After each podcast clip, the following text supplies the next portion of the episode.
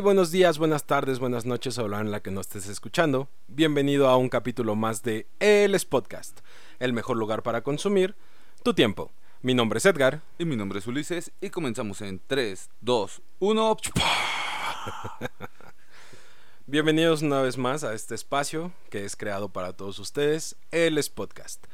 El día de hoy es un día muy especial para nosotros. Es un capítulo que teníamos muchas ganas de grabar, ya que vamos a hablar sobre una tradición mexicana que nos gusta mucho y que en general creo que a todos los mexicanos llega a gustarnos, ya que es un día que puede ser triste, pero que también saca algunos de los sentimientos más bonitos que tenemos.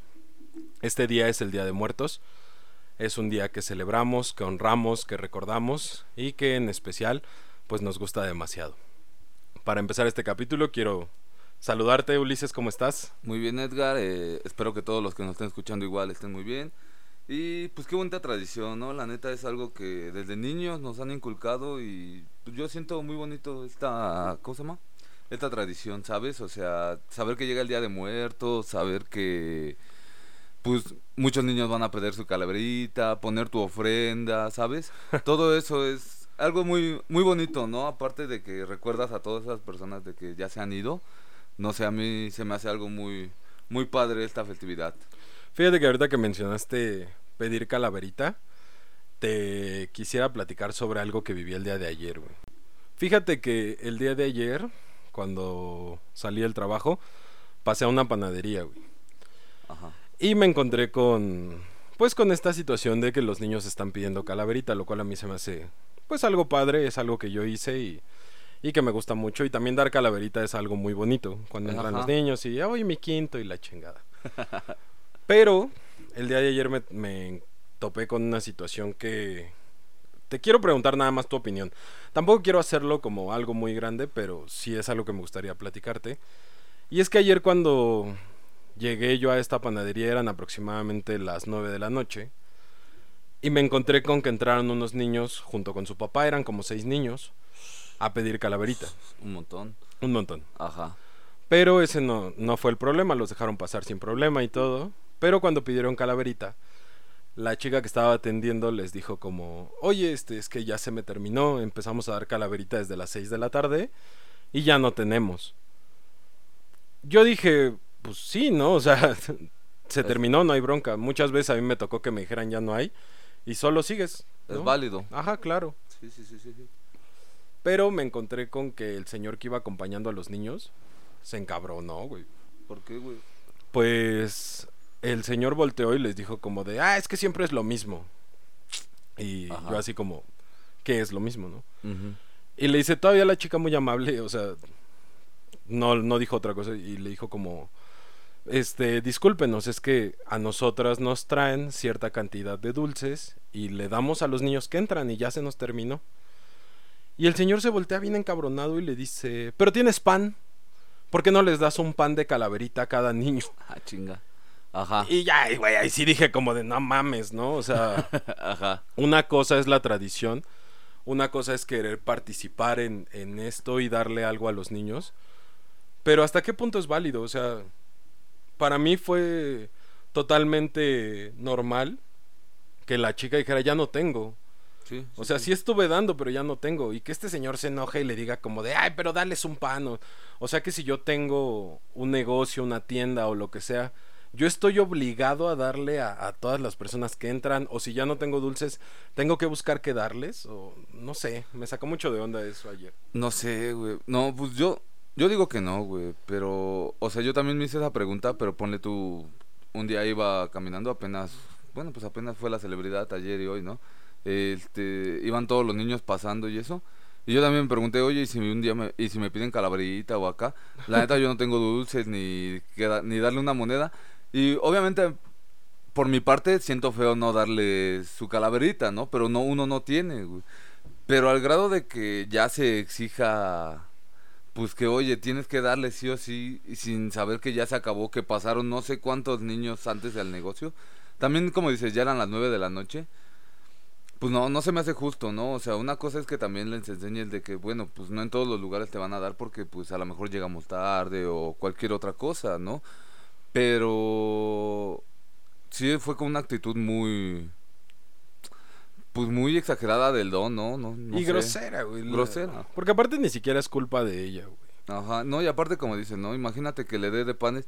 Los panes no son baratos y luego a seis niños y luego como decías, ¿no? O sea, si le da a esos seis niños te tienen que comprometer a Ah, darle a a- los a demás los que van a niños que van a entrar. Y entonces no solamente vas a perder seis panes, quién sabe cuántos más vayas a, a dar por eso. Y eso ya es una pérdida para el negocio. Eso Claro, no- yo, yo no es creo que la, eh, la, la tradición no debe sobrepasar la necesidad del, del lugar, güey. No, no puedes, no puedes obligarlos a que sigan dando, pues solamente porque es una tradición. Porque a fin de cuentas es opcional. O sea, ni siquiera es como le dijeran, no, no, no, aquí no damos calavera. Que hay lugares que lo hacen. Ajá, sí. Hay lugares que dicen, no, aquí no damos y síguele, ¿no? Y este lugar no, fue como de, sí damos, pero ya llegaste tarde, güey.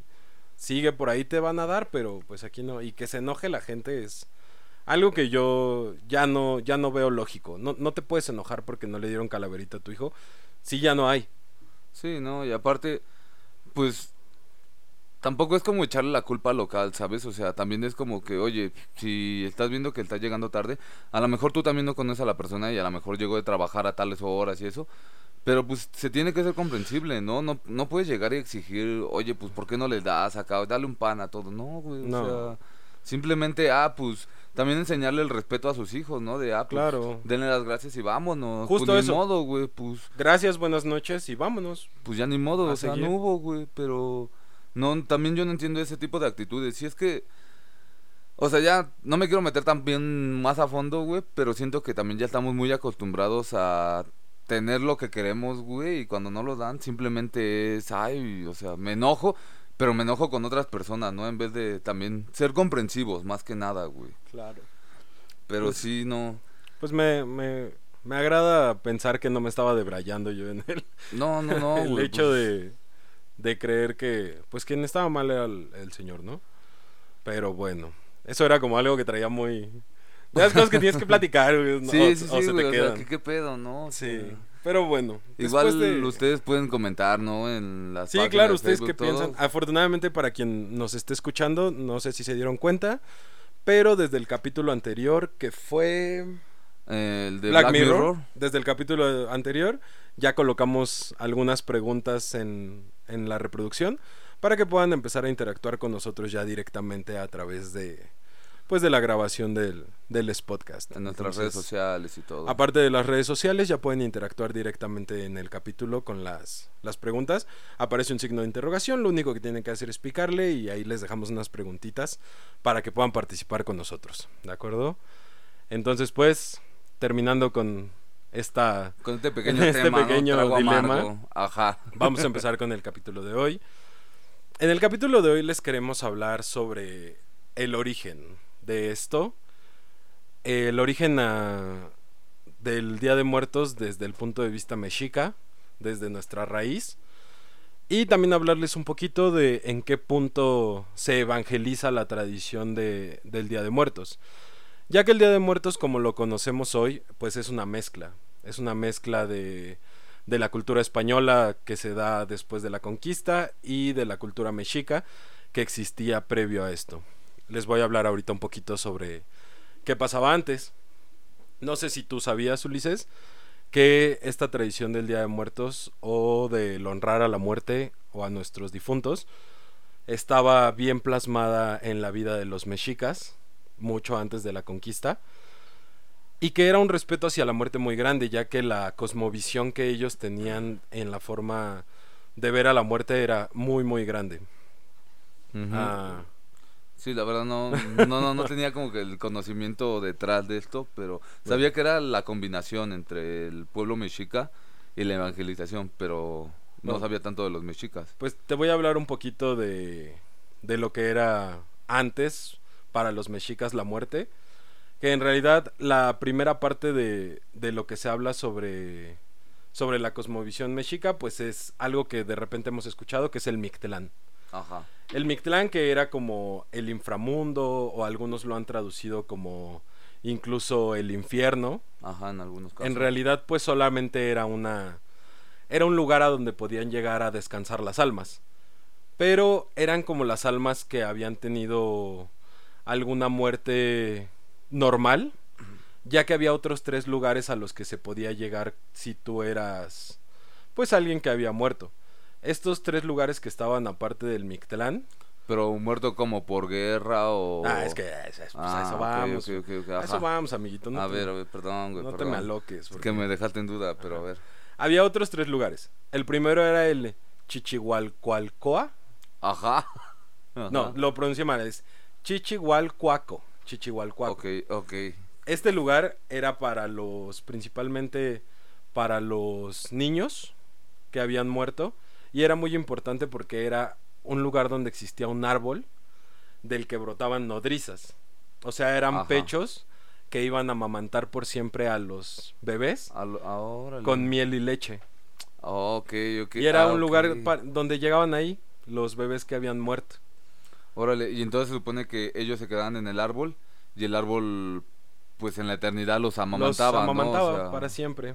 Ok, órale. También estaba el Tlalocan, que se le conocía como un paraíso terrenal, pero era un paraíso acuático donde habitaba Tlaloc. Ah, ó- órale. Y ese lugar Órale. estaba ahí para resguardar a las almas de las personas que habían muerto a causa de agua, principalmente que se habían ahogado. Man, pues sí. También estaba el Tonatiuhuican. Tonatiuhuican. ¿Del sol? No. No. Era, bueno, o sea, sí tiene algo que ver con el sol, Ajá. porque ahí estaban principalmente los muertos en batalla, Ok.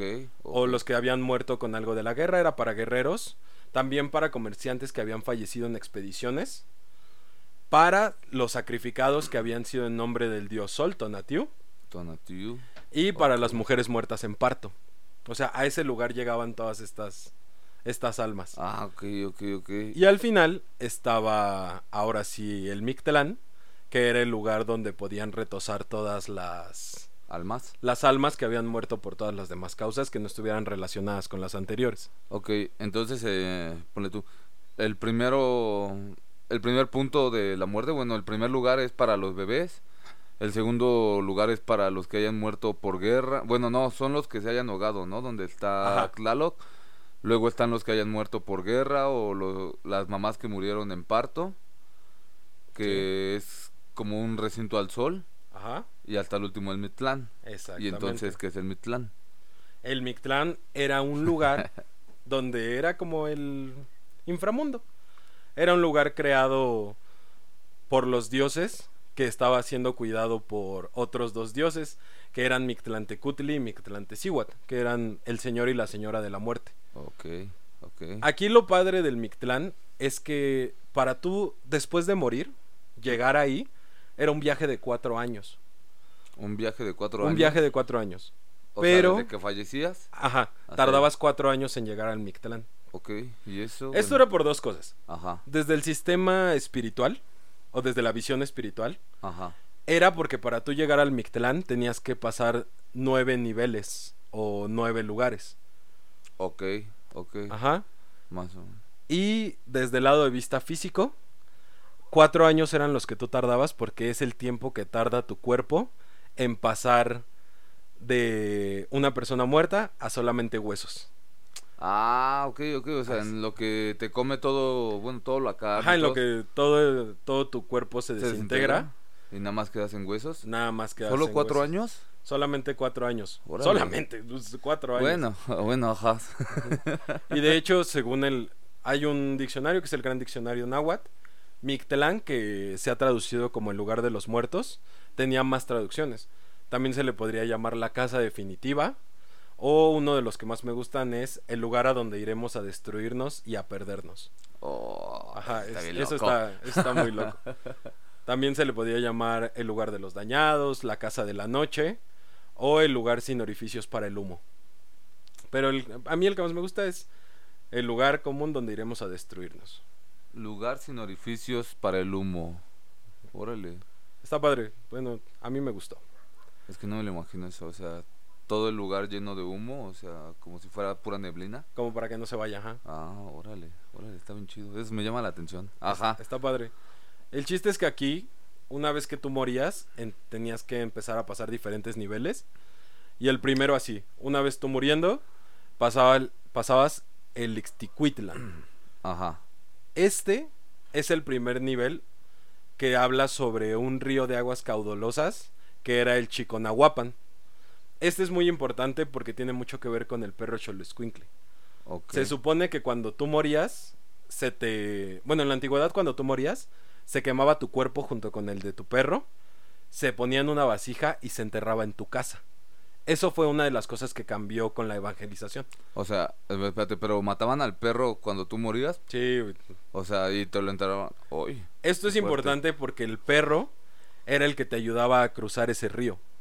Ok, el sol- Y de el hecho, si tú habías sido malo con los perros o con los animales, nunca ibas a ser digno de recibir su ayuda y te ibas a quedar vagando en las orillas del río por toda la eternidad. O sea, no ibas a ser capaz de llegar al Mictlán. Ok, por eso el Choloscuintle es también tan importante en nuestra cultura, ¿no? O sea, es el que nos ayudaba a cruzar ese río. Exactamente. Órale, órale, miren cuánta cultura tenemos. Ajá. Esta- este punto a veces difiere porque según los diferentes códices, hay quien dice que este es el primer río Ajá. y hay quien dice que es lo que pasas al final. Ok. Pero el chiste es que lo pasas. Y el ¿no? chiste es que el Choloscuintle es el que te ayuda, ¿no? Exactamente. A cruzar ese. Ok. Después de eso llegabas a otro lugar que se llamaba el Tepectli Nomamictlán. Ajá, Tepectli Ajá. Monamictlán. Ajá. Sí, sí, sí. sí. Este se traduce como el lugar donde los cerros se juntan. Y aquí es importante porque son dos cerros que constantemente están chocando entre sí. Pero no están chocando entre sí solamente porque sí. Es porque ahí habita Tepeyot. ¿Quién es Tepeyot? Tepeyot es el dios de las montañas, los secos y también es el señor de los jaguares. Ah. Y él era el que constantemente estaba haciendo chocar estos dos cerros. Ok. Ahí se supone que es el primer lugar donde tú empiezas a perder tus pertenencias del mundo de los vivos. Este, una pregunta, no sé si la puedes responder, a lo mejor ya es más allá de lo que traes. Pero ¿por qué hacía chocar los cerros? Porque él es el que genera los terremotos. Ah, ok, ok, ok, ok, con razón, sí, ok. Entonces, ahí la gente cuando llegaba empezaba a deshacerse como de lo material, Exactamente. las pertenencias. Ajá. Después de esto, entrabas al Istepet, Ixtepec. Istepet, Ajá. que es la montaña de obsidiana. Aquí todo estaba lleno de pedernales. Los pedernales son como las puntas de las lanzas, Ajá. hechos sí, de sí. obsidiana, y estaban muy filosos. Entonces tú cuando ibas caminando, te iban desgarrando poco a poco. También ibas perdiendo, pues, la piel que ya no te pertenece. Ah, ok, o sea, te vas deshaciendo también de tu cuerpo. Exactamente. Oh, oh, Después de eso llegabas al Itzecayan, Itzehecayan, Ixteca- Ajá. que este es el lugar, se traduce como el lugar donde hay mucha nieve, que en realidad pues es como una serie de montes cubiertos de hielo, y aquí te tenías que ir descubriendo de toda tu ropa. O sea, en el primero te deshacías como de lo Te material. ibas pero- desgarrando Ajá, por el filo de los pedernales. ajá. Y en este te tenías que ir desprendiendo de tu ropa y pertenencias. Ok, pero en el primero también dices que se, había, se tenían que ir perdiendo las pertenencias, ¿no? Lo Es que todo es un ciclo, o sea, es como un camino. Ajá. No pierdes todo en un nivel. O sea, poco a poco vas po- dejando. ok. Por eso es un viaje de cuatro años. Ok, sí. Porque poco a poco tú vas a ir dejando todo en estos viajes. En algunos dejas unas cosas, en algunos dejas otras cosas. Y en este ya ibas dejando, bueno, te ibas despojando de la ropa. Principalmente la ropa. Ok. Y después pasabas al Panie Katokoyan. Ajá. Este se le conoce como el lugar donde la gente volaba. Ok. Ay, papantla, ok. tus hijos Sí, vuelan. sí, sí. No, es, es el lugar donde la gente vuela. Y eso estaba padre porque eran como terrenos muy grandes donde había poca gravedad. Bueno, así lo podemos decir hoy, ¿no? Ajá. Que no había gravedad, pero la gente comenzaba a levitar. Y entonces ahí terminabas de perder tus últimas cosas del mundo de los vivos porque no podían volar contigo. Ok, o sea, eso te hacía quedarte en el suelo, ¿no? Por eso tenías que ir Exactamente. deshaciéndote todo, ok, órale. órale, Después ajá. el otro que es el Timimanaloayan. Ajá. Está padre porque al dejar detrás el bosque sin gravedad, este era un camino muy amplio, donde era liso y tú podías ir caminando, pero este lugar era especialmente peligroso o doloroso porque se le llamaba el lugar donde las lugar donde te flechan las saetas. Se supone que todas las flechas o lanzas lanzadas du- durante la guerra Ajá. volaban en este plano y te Ah. lastimaban mientras tú ibas caminando.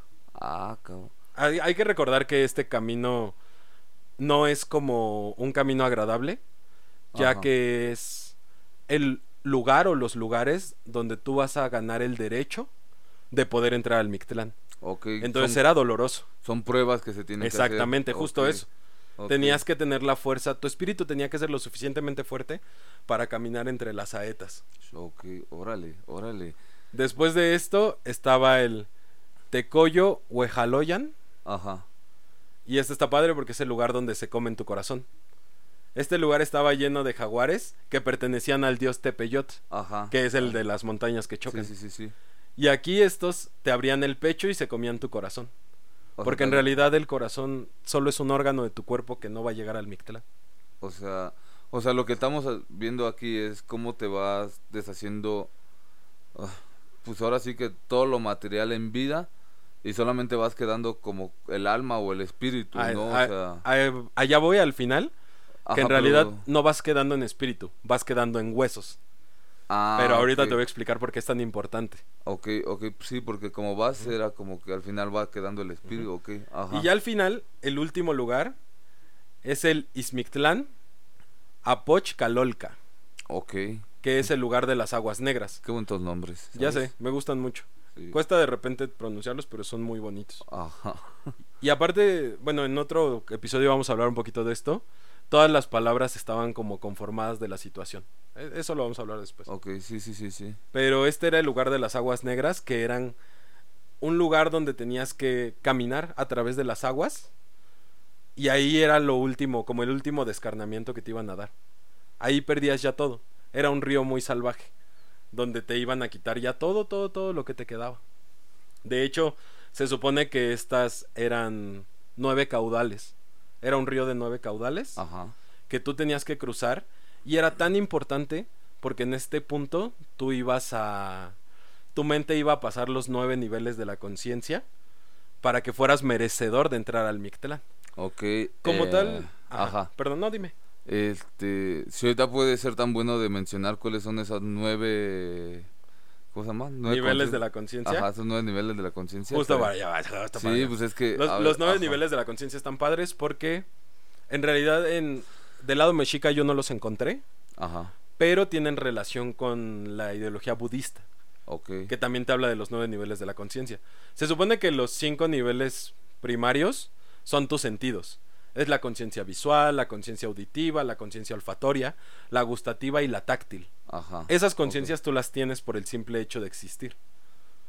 Entonces, tu conciencia ahí, pues ya, ya comenzó. Ya solo faltan cuatro. Ahora, la, la sexta conciencia es la que tú activas sosteniendo todas tus actividades diarias, que principalmente se, re- se representan con la memoria, con el sueño, con la imaginación. Entonces, estas son como tu sexta conciencia, es como la conjunción de las otras cinco, los que te permiten tener la, la sexta conciencia. Ok, ok, ok. Después de esto, el séptimo nivel de conciencia es, con todo lo que tú haces, poder diferenciar entre el bien y el mal. Es tu sentido de bien y mal, Esa es la séptima conciencia. exactamente. Ajá. La séptima conciencia. Que cuando tú no eres alguien que haya estado en el séptimo nivel de la conciencia, se supone que eres una persona muy egoísta. Ah, ok, ok. Exactamente. Oh, órale. órale. Después, el octavo nivel de la conciencia se le conoce como alaya, que significa depósito. Y ahí es donde se encuentran todas las caus- causas y efectos de nuestros pensamientos. Y eso está bien padre, porque no sé si te acuerdas que en el capítulo del caso 63 Ajá. hablamos sobre el pensamiento benevolente, Ajá, sí. que tu pensamiento es totipotencial. Más o menos se relaciona igual con los niveles de la conciencia. Órale, órale. Y ya lo más padre es cuando llegas a la, a la... Ah, aparte, algo padre de aquí es que los siete niveles de la conciencia primarios los obtienes o se acaban cuando estás a punto de la muerte. Pero el octavo nivel te acompaña hasta la eternidad. Oh. Eh, eso está bien padre, sí. Cuando dejas el egoísmo de lado. Cuando dejas todo atrás, Ajá. tu Bueno, pensamiento sigue siendo bueno. Oh, Siempre y oh. cuando seas bueno, ¿no? Ajá, sí, órale. Y ya por último, el noveno estado de la conciencia, que esto está padre porque es donde se relaciona con lo mexica. Es que el, el noveno estado de la conciencia se llama Amalá, que significa puro o inmaculado. Y está padre porque se dice que así como, como la luz de las estrellas y la luna pues parece desvanecerse cuando sale el sol, ahí es cuando debemos aflorar el estado de la conciencia pura. ¿Eh? Eh, suena raro, ¿no? Yo también lo- cuando lo leí fue como, ¿eh? Ajá. Pero no, o sea, a lo que se refiere es que una vez que tú te pierdes de los primeros niveles de la conciencia y admites tu pensamiento como un pensamiento benevolente o un pensamiento bueno. Automáticamente el, noven- el noveno estado de la conciencia ad- eh, adquiere tu cuerpo o tu mente, ya que tu mente es totalmente pura.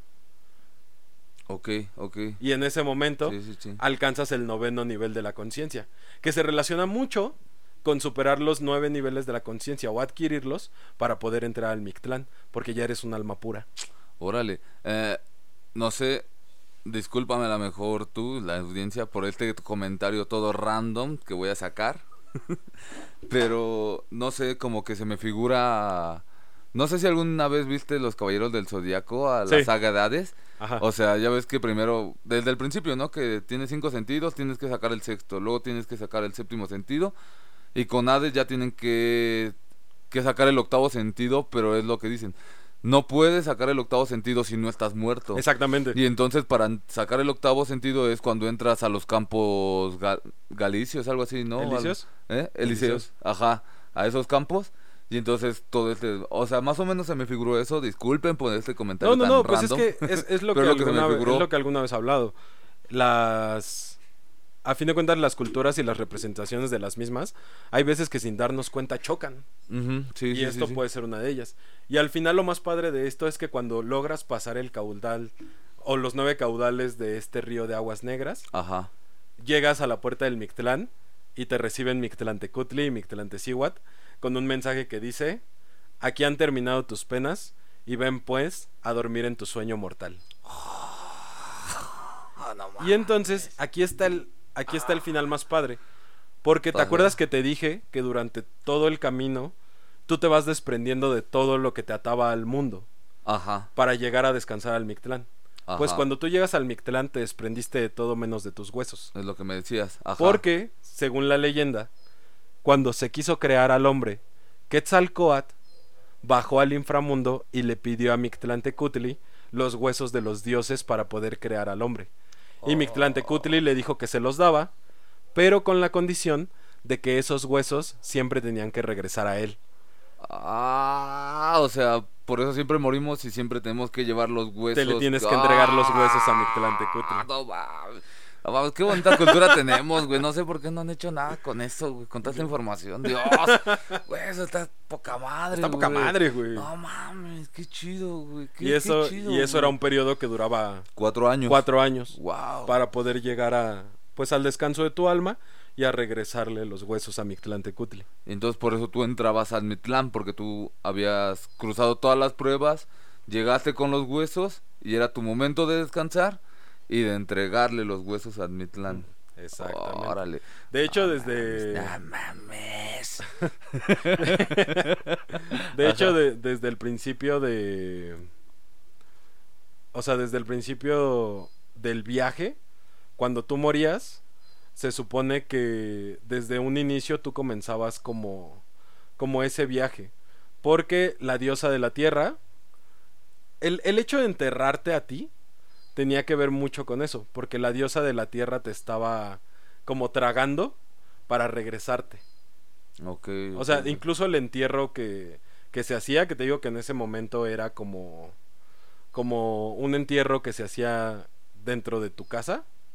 Desde ese momento ya comenzaba el ciclo, porque la diosa de la tierra ya te estaba reclamando. ya te estaba reclamando para llevarte a que comenzaras tu, viaje. tu viaje de cuatro años. Órale. Güey, está bien chido, güey. Imagínate si sacaran, no sé, una película, una serie así. O sea, la de Coco está chida. No sé si la has visto. Sí, pero no chido. tiene como que todas estas referencias, ¿sabes? Claro, ¿no? Eso estaría muy chido, güey. Sí estaría muy padre. O sea, estaría padre que le dieran como más más visión a a esto. Yo a veces siento que no sé si yo estoy mal, tal vez yo esté mal y si alguien no piensa igual, pues está en todo su derecho de pensar diferente a a lo que nosotros pensamos. Pero yo siempre creo que a veces nos sentimos como como perdidos Ok. porque no, no estamos totalmente conscientes de dónde venimos Sí, eso sí. y no somos capaces de presumir nuestra cultura ancestral o la cultura que teníamos previo a una conquista o a, o a un desprendimiento de nuestra cultura. Justo por eso, porque no la conocemos. Sí, sí, Porque sí. yo, o sea, yo antes de investigar esto para poder platicarte sobre el Mictlán, sobre esto, sí, en algún momento lo escuché, en algún momento leí el Popol Vuh por la escuela y Sí, sí, sí. pero no te lo podría platicar con las ganas y la emoción que te lo cuento hoy, que es la misma emoción que yo estaba sintiendo cuando lo estaba leyendo y decía, güey, ¿por, por qué no, ¿por qué no me enseñaron a estar orgulloso de esto, sabes? La neta. ¿Por qué no me enseñaron a estar orgulloso de toda la cosmovisión que tenían nuestros antepasados sobre algo tan bonito como la muerte? Exacto, sí, sea, o sea, Que hoy en día lo celebramos y todo, pero ya tampoco es tan como era lo nuestro. sí, sí, sí, como dices, o sea, tener, yo me quedé con eso que había dicho, ¿no? La inseguridad de dónde venimos y más la inseguridad de a dónde vamos cuando morimos, ¿sabes? Claro. Y no sé, no sé, o sea, yo no tengo nada en contra de las otras religiones, pero no sé, conocer más de nosotros, del Mitlán, de todas estas pruebas que se tienen. No sé, es algo, como dices, es algo muy bonito. Yo creo que por eso es de los únicos países que se celebra el Día de Muertos, ¿sabes? Donde tenemos a, a los familiares, tenemos a toda esa gente todavía presente, aunque ya no esté con nosotros Claro. porque esa cultura ha venido desde hace mucho, aunque no tengamos el conocimiento previo de por qué. Y que Por- todo es simbólico. Todo, todo está ahí por algo. O sea, no, no hay un elemento que tú digas, ah, o sea, está ahí porque se veía bonito, ¿no? No. O sea, todo es muy simbólico. O sea, simplemente esto de, de decir que el viaje duraba cuatro años porque era el tiempo que tardaba en que se descompusiera todo tu cuerpo para que quedara únicamente los huesos. Y luego saber que tenía que quedar los huesos para entregarlos al Mitlán. Claro, porque gracias a que Quetzalcoatl pidió, eso- pidió esos huesos, tú tenías que devolvérselos a Mictlantecutli. Por eso estamos aquí hoy y por eso nos vamos allá. Sí, no, Sí, porque no los tienes que entregar. No mames, Es- no mames. o Es sea, algo bien loco, güey. Y que si te das cuenta, lo- es, es este punto donde te digo que a veces algunas religiones o culturas llegan a chocar, porque no sé si alguna vez has escuchado que algunas religiones no pueden cremarse porque tú le tienes que entregar todo tu cuerpo a Dios como Él te lo dio. Ah, ok, sí, y, sí, sí. sí. y es algo muy parecido a esto. Tú tienes algo que no te pertenece, que te lo dio alguien más, un ser más grande que tú, con más poder que tú. Sí, Aquí sí. pasaba lo mismo. Tú tenías que regresarle algo a un ser más grande que tú, que te iba a recibir con los brazos abiertos para que descansaras, pero tenías que ser merecedor de llegar a ese lugar. Imagínate todas las pruebas han de estar. Ha de estar bien loco, güey. Te juro que si alguien saca una serie, una caricatura o algo de eso, pues, yo la, yo la veo, güey. Me vuelvo su fan, güey. Porque neta. No sé, ha de estar muy loco, güey. ¿Sabes? Toda la representación, los nombres, no sé, güey. Es algo Está muy, muy loco. Es, es algo que a mí simplemente me parece hermoso. No, no más. Pero bueno, ya quitándolo del Mitlán. Bueno, no quitándolo del Mitlán, ¿no? Pero yendo más o menos ya a la actualidad, que es el Día de Muertos. Igual vamos a... Yo quisiera hablar un poquito también de la ofrenda. Pero antes como explicando, ¿no? Que el Día de Muertos de hoy en día no es lo que los mexicas en su tiempo hacían, ¿no? Más bien esto ya es la combinación entre la cultura mexica y la evangelización que pues llegaron los español, la colonización y todo eso, que en el cual justamente decían, ¿no? Que los, los mexicas honraban a los muertos justamente cuando acababa las épocas de sembrina, ¿no? O sea, cuando se acababa la época de sembrar todo eso, que justamente coincidían entre el- los días finales de octubre y los primeros de noviembre, que era el 30 de noviembre, algo así- no, el 30 de octubre creo que es el día de todos los santos de la evangelización, de bueno, de la cultura, digo, eh, de la religión católica. Sí. Eh, se supone que entonces hicieron como la mezcla, ¿no? Porque ellos vieron que ellos honraban a los muertos en casi las mismas fechas. No, todos los santos era el primero de noviembre, ¿no? Todos los santos, ah, ok, es el primero de noviembre. Que ve, se juntaba justamente el, el día de todos los santos de todos los que murieron en nombre de Cristo. Los que murieron y los que sufrieron, ¿no? Ajá, y los que sufrieron en nombre de Cristo con pues todo, pues toda la muerte, bueno, todos los honores que le hacían a los muertos los mexicas, ¿no? Entonces hicieron como pues la cultura de empezar a hacer como una ofrenda. Las fusionaron. Las fusionaron y entonces llegaron, empezaron a poner la ofrenda, que eso ya fue igual con los españoles y todo, en el cual pues también tienen diferentes sentidos, ¿no? Porque como por ejemplo el agua que se le pone en la ofrenda, pues mira, ahorita tiene mucho más sentido ahorita que me hablas del Mitlán, porque dicen que el agua es para saciar la sed del muerto cuando llega y para cuando se va por el, por el largo camino que tiene, ¿no? Y para asegurar que el año que viene pueda llegar igual. Claro. Eh, la sal, que era para purificar el alma, para que no llegaran, bueno, no sé si pensamientos, porque no sé si en ese momento seguimos pensando, ¿sabes? Pues según los niveles de la conciencia, sí. Seguimos pensando. Entonces, para que los pensamientos malos no lleguen, o sea, la sal es como un purificador qué mal está el ay, el incienso que siempre se pone el copal. Copal. El copal igual dicen que antes no había incienso, simplemente era pues la uh, de copal se ponía, pero ya con los con la invasión de español y todo, se empezaron a hacer los inciensos y eso. Y supone que el incienso es para evitar malas ¿cómo se pueden decir? malos espíritus, ¿no? O sea, o sea, que tu espíritu sí llegue y no otro. Ajá, exactamente, que tu espíritu, pues sí, ahora sí valga la redundancia, él pueda llegar tranquilo a casa sin que otros espíritus se interpongan en el camino y todo, para eso también es el copal. Eh, ¿Qué otro? Ah, hay uno que es para los niños, que es el, déjame acuerdo, es el iscuintle, es un muñequito de iscuintle que es un perrito. Como el Choliscuincle. Ajá, exactamente. Que justamente tiene mucho más sentido ahorita que lo cuentas tú, que dicen que ese perrito es en primera para que las almas de los niños no se sientan incómodos en la fiesta, ¿sabes? O para que ellos también se sientan felices, se diviertan. Órale. Y para cuando regresen, el mismo, la misma figurita del de y no, sí, Squinkle, este, los acompañe y pasen el primer lago. ¿Cómo se llamaba el? Bueno, el que dices que tiene como que muy que puede ser el primero o el segundo. Ay, es el Déjame acuerdo. Yo te entiendo, está complicado porque es el Chiconahuapan. Chiconahuapan. El Chiconahuapan, ese mero. Perdón, banda, pues es que ese, ese está muy raro los nombres. Pero supone que para eso también es el perrito, ¿no? Está complicado, güey.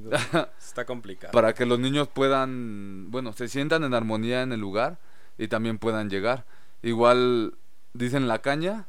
Yo creo que la caña era para los guerreros, porque dices que esas es para es como el recuerdo de la gente que mataban y todo eso. ¿Con la caña? Con la caña. O sea, representa que como las armas. Como las armas de los guerreros y todo eso.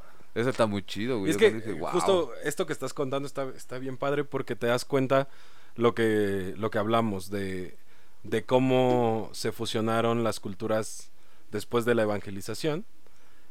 Y no es como que. como que sean otros que no sean los mexicas los que están celebrando las armas de los guerreros, ¿no? Ajá, exacto. Sí, pues. O sea, sí es algo muy. muy prehispánico. No sé si la palabra sea la correcta. Pero que habla sobre la cultura mexica más que... Más que de la evangelización. Bueno, más que los católicos. Bueno, pero quién sabe, igual en esa época pues todos peleaban, ¿sabes? O sea, sí, todos podían honrar a sus guerreros. La neta.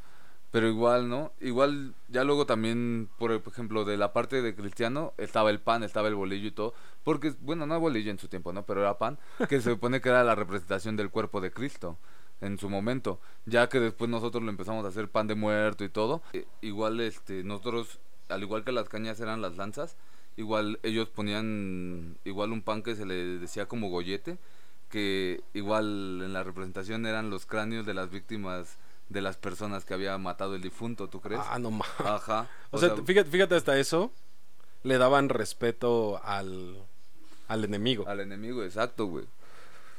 Eso estaba bien chido, la neta. Igual, ¿no? Los alimentos que se le ponían, se le ponen a la ofrenda, pues eso ya es, ¿cómo se llama? Eso es bien conocido, ¿no? Es por el, bueno, lo que le gustaba comer al muerto y todo, para que cuando llegue, pues también tenga algo que comer, algo que, pues, algo que le guste, ¿no? Igual, la fotografía la fotografía está muy chida, ¿no? Porque eso es para representar a la persona siempre con nosotros, pero también para que la persona cuando esté sepa que ella ya no existe, ¿sabes? O sea, simplemente viene, sabe que es un día para su honor, la representación, pero la foto significa que ya la persona ya, no, está, ya no está con nosotros, exactamente. Eso está muy chido. Y lo que más me gustó igual, bueno, lo que más me gusta de las ofrendas yo creo que es la veladora y las flores de cempasúchil. ¿Por? Porque este porque estas son las que les dan el camino a las personas, ¿sabes? Para llegar a las a sus casas. Por ejemplo, las veladoras son la luz que las guía y el cempasúchil es el camino que les ponen por el color que tiene. Es un camino que ¿cómo se llama? Es un camino para que lleguen a su casa a salvo y aparte el olor es el que las ayuda a, a identificar, ¿no? Que van por buen camino y todo eso. Y aparte también tengo una leyenda del Cempasúchil, ¿no? Que... A ver, ahí les va a banda. se trata de dos jóvenes mexicas que se llamaban Xochil y Huitzil. Oh, el amor. Un amor los dos. El amor, el amor. El amor, el amor que se supone que eran dos niños que siempre estuvieron enamorados y en sus tiempos libres siempre se iban a la torre de Tonatiuh, bueno, a la pirámide de Tonatiuh, que es el dios del sol, a brindarle su amor con un con, con ramos de rosas, ¿no? Siempre iban y les, y les ofrecía un ramo de rosas a Tonatiuh. ¿Rosas? ¿Le daban rosas? Ajá, ellos le daban rosas y ellos siempre celebraban su amor en, en esa pirámide. Wow. Entonces, un día Huitzil es eh, pues no ha ofrecido, ¿no? Él más bien, él se ofrece para ir a la guerra, pero el pobre ya no regresa, ¿no? O sea, él es, él lo matan en, en la guerra, entonces Xochitl en su, en su desesperación va con Tonatiuh y le dice que por favor pare ese sufrimiento, ¿no? Que él, ella quiere estar siempre con Huitzil, que por favor le deje que le dé ese favor, por favor, que le dé ese favor, por favor. Dirá nada más. Estaba desesperada, güey. Por favor, hazme el favor. Por favor. ¿No? Y no, bueno. Yo creo que por eso se compadeció tan a ti, güey. Lo pidió muchas veces de la manera correcta, güey. Por favor, hazme el favor. Solo es un favor, por favor. Y entonces Tonatiu, en buen pedo, güey, dijo, bueno, va. Y con sus rayos de luz eh, alumbró a Xochitl convirtiéndola en el cempasúchil y entonces le dijo, siempre su amor va a estar cada vez que encuentren una flor de cempasúchil y un colibrí. O sea, su amor siempre va a estar en México siempre que la flor de cempasúchil y el, y el colibrí se encuentren juntos, güey. No, mames. Eso está muy, muy chingón. Ah, está muy bonito, güey. O sea, yo creo que también por eso usaron el cempasúchil como parte de ofrenda, güey, por la representación que llevaba por Huitzil y Xochitl. No mames, está muy bonito, güey. No mames, la neta sí, güey. Pero bueno, no, o sea. Eso, yo creo que eso es lo bonito. Te digo, eso es lo bonito de esta tradición, güey. Todo lo que nos han enseñado y todo lo que tiene nuestra cultura, güey. Porque al final yo creo que a veces el colibrí, a veces el cuervo, nos dice cuándo hemos de irnos, ¿no? Pero nosotros los mexicanos, los mexicanos no morimos, solo cambiamos de casa, güey, o de cuerpo, güey, la neta. la neta, güey. No, no mames, es algo muy, muy bonito, güey, todo lo que representa, para mí, no sé, para todos ustedes, esta tradición de Día de Muertos, ¿sabes? Saber que a lo mejor tenemos un fin, según, pero no es cierto, siempre vamos a estar aquí con la gente, ajá, siempre vamos a estar con la gente que queremos, güey. Ya sea en cuerpo o ahora sí en alma, ¿no? Pero siempre vamos a estar, nosotros siempre regresaremos. No morimos cuando abandonamos el cuerpo, güey. Morimos cuando nos olvidan y eso en México no pasa, güey. Exacto, güey. Exacto, eso es eso es lo bonito de esta tradición. y espero que todo toda la gente de verdad lo disfrute tanto como nosotros. Sí. Aprendamos a disfrutar esta tradición que es todavía un poquito de lo que somos desde hace muchos años, de lo que son nuestras verdaderas raíces, de lo que nos hace sentirnos orgullosos de vivir en este país que a veces bueno, a veces malo, pero pero siempre nos guía pues parte del amor, La neta.